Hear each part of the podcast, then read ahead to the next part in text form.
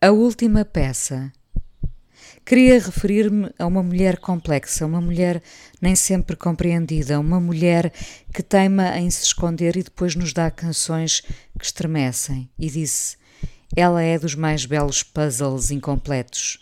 Disse sem pensar, mas depois a imagem começou a ganhar forma dentro de mim e consegui que o pensamento não fosse apenas um balão insuflado. Imaginei cada um de nós como sendo um puzzle cheio de peças.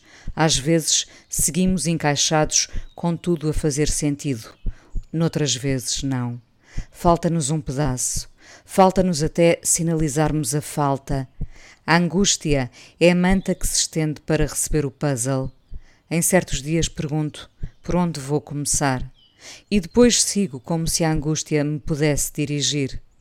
Veio-me à memória uma canção que diz precisamente I'm a puzzle with a missing piece, do Ed Harcourt.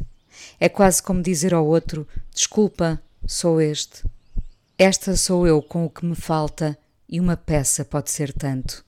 Tendemos a exigir dos outros mais do que exigimos de nós próprios, porque mais facilmente vemos os defeitos nos outros, apesar de termos um espelho rente à nossa cara.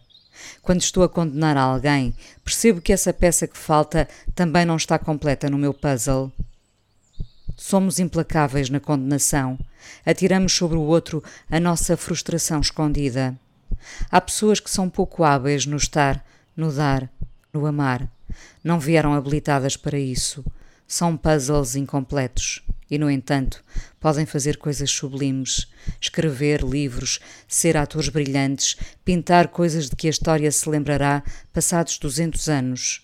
O puzzle incompleto é um desenho que faço agora na minha cabeça para me desculpar de todas as vezes que não compreendi o outro, de todas as vezes que me foi mais fácil condená-lo em vez de o ver como me vejo, tremendamente falível.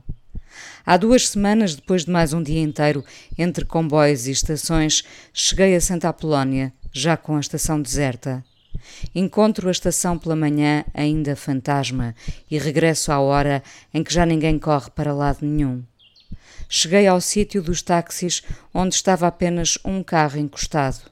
Entrei e logo no recorte de umas costas e de um cabelo grisalho desalinhado, reencontrei-me numa viagem anterior. Hesitei na pergunta, mas precisava desse encaixe para que o puzzle desse dia ganhasse sentido. O senhor não tinha a sua mulher no hospital?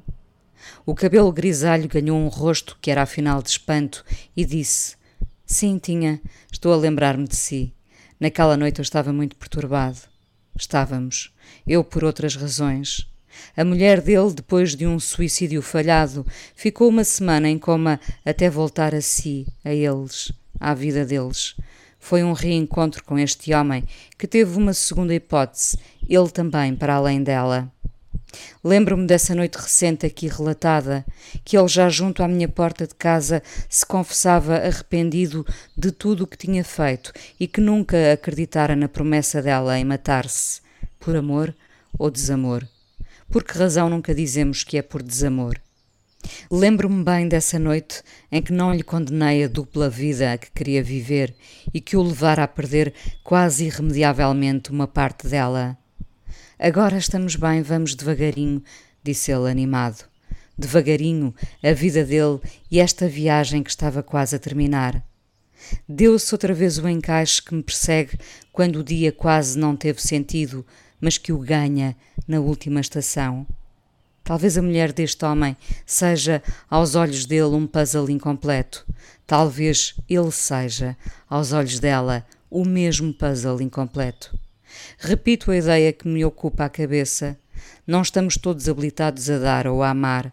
Há pessoas que, por razões às quais às vezes nem chegamos, não conseguem.